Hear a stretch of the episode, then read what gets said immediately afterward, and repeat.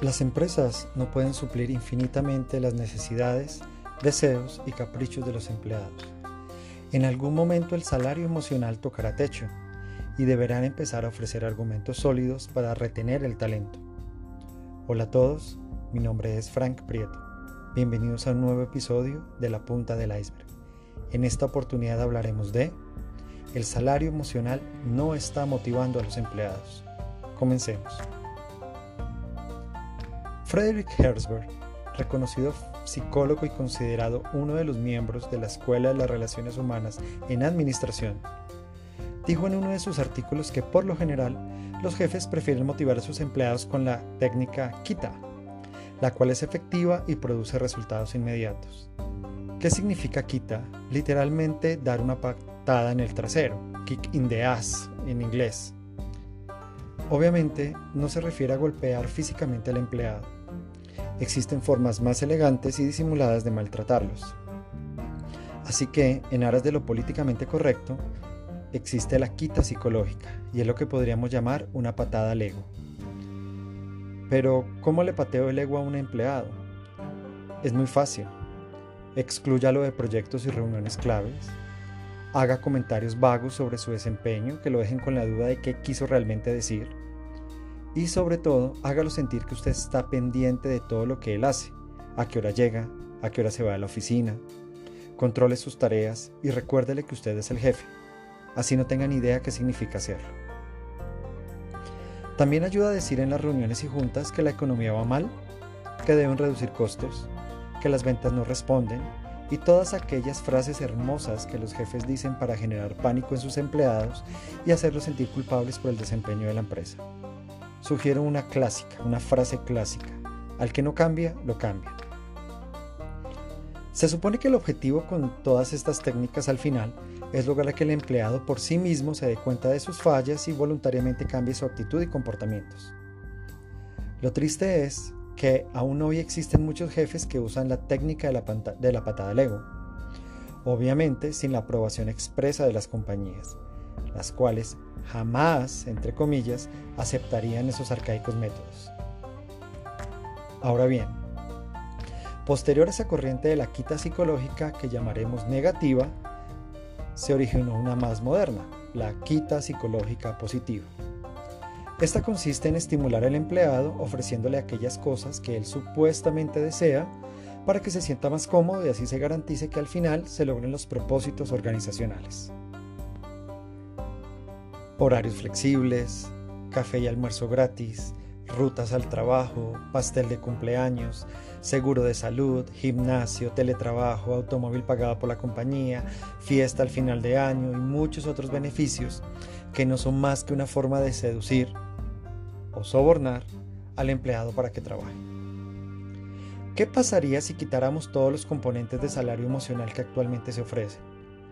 ¿Cuántos empleados se quedarían? ¿Qué pasaría con la productividad? ¿Quiénes realmente creerían en el proyecto de empresa que usted propone? Obviamente es mejor ser rico que pobre. Mejor trabajar en una empresa que me mima y no en una donde me ignoran. Sin embargo, al igual que con el salario monetario, los aumentos en el salario emocional son insostenibles. Las empresas no pueden suplir infinitamente las necesidades, deseos y caprichos de los empleados. En algún momento el salario emocional tocará techo y deberán empezar a ofrecer argumentos sólidos para retener el talento. Aquí viene lo importante. Las técnicas de salario emocional demuestran que es la compañía la que está motivada y no el empleado. Es la compañía la que decidió actuar para generar un comportamiento y no el, empleado quien se motivó para cambiar. Piénsenlo muy bien. El salario emocional no es nada diferente a una quita psicológica positiva que opera en la mente de los jefes y de quienes toman las decisiones, pero que no está produciendo cambios profundos en el personal. En este punto, alguien me preguntará, ¿por qué razón los empleados que trabajan en empresas con altos salarios emocionales están más motivadas que aquellos que trabajan en empresas basadas en salarios monetarios? Mi respuesta es que no se debe confundir motivación con estímulo. Un estímulo es un agente externo que me lleva a actuar, mientras que la motivación es un proceso interno exclusivo del individuo. Si los resultados dependieran únicamente de unos adecuados estímulos, no tendríamos grandes artistas y escritores que crearon obras fantásticas en medio de la miseria. No tendríamos empresas creativas e innovadoras cuyos emprendedores ni siquiera tienen un sueldo y tampoco tendríamos miles de personas que han cambiado el mundo a pesar de que sus entornos los condenaban al fracaso. Si tengo que estimular a mi empleado para que haga algo, es porque no está motivado. Las personas motivadas, cuando realmente lo están, actuarán para lograr un resultado independientemente de si las condiciones de su entorno lo permiten o no.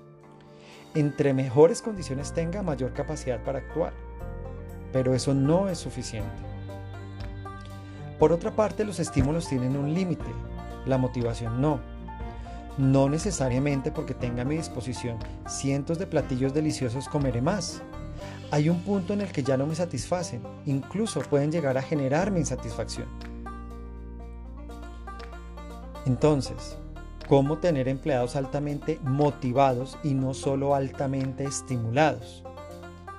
En primer lugar, es importante aclarar que no estoy promoviendo salarios de hambre y la eliminación de los beneficios o del salario emocional.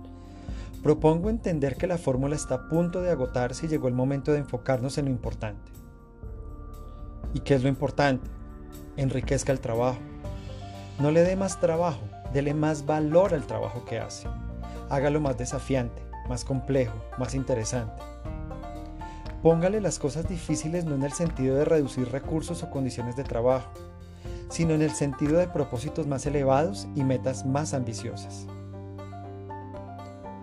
Por otra parte, entienda las motivaciones de su gente. Enfóquese en conocer las motivaciones más profundas de cada empleado, no las expectativas con el trabajo en sí, sino lo que lo mueve como persona cada día. No lo haga a través de encuestas, sino en una labor uno a uno. Lo sé, será un proceso largo y demorado, pero solo así sabrá por qué razón su empleado está en la compañía.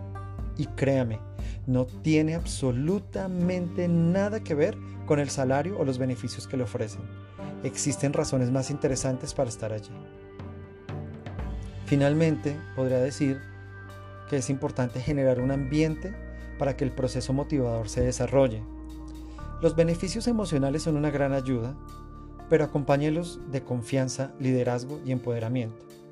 Además de que son prácticamente gratis, resultan más efectivos. Así como mayores salarios monetarios no consiguieron retener el talento, mayores salarios emocionales tampoco serán la respuesta. Se necesita algo más y posiblemente tenga que ver con el árbol en sí mismo y no con los adornos que le pongan. La punta del iceberg ofrece asesorías profesionales a emprendimientos, pymes, grandes empresas y ONGs. Damos acompañamiento para solucionar problemas estructurales que les impiden a las organizaciones lograr su propósito, crecer o adaptarse al mundo cambiante. ¿Cómo lo hacemos? A través de consultorías personalizadas, coaching y assessment, capacitaciones, conferencias y talleres. Actualmente contamos con cuatro líneas de desarrollo la primera en emprendimiento y modelos de negocio, la segunda en estrategia corporativa y desarrollo organizacional, la tercera en habilidades gerenciales y coaching y la cuarta en innovación y transformación digital. Si desean saber más acerca de nosotros y de todo lo que hacemos, pueden visitar nuestra página web www.lapuntadeliceberg.co o seguirnos en redes sociales. Estamos en Facebook, Instagram, Twitter, LinkedIn y YouTube. Muchas gracias por haber escuchado nuestro podcast y nos escuchamos en otro episodio de La Punta del Iceberg. Un abrazo a todos.